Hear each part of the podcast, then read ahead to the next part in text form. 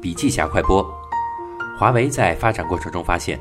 不能紧紧抓住机会窗短短开启的时间获得规模效益，企业的发展会越来越困难。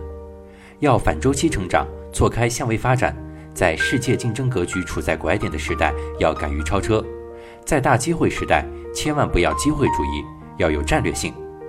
要成为一个真正的世界性产业领导者，必须在主潮流、主航道上取得胜利。为此，一定要加强战略集中度，一定要在主航道、主战场上集中力量，打歼灭战，占领高地。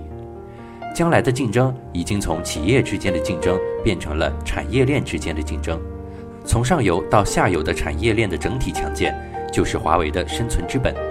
商业生态环境建设本质上是供应商、合作者和客户之间如何分配利益的问题。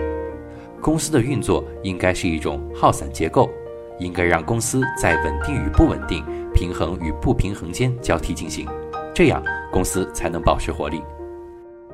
好的，更多内容请关注笔记侠微信公众账号。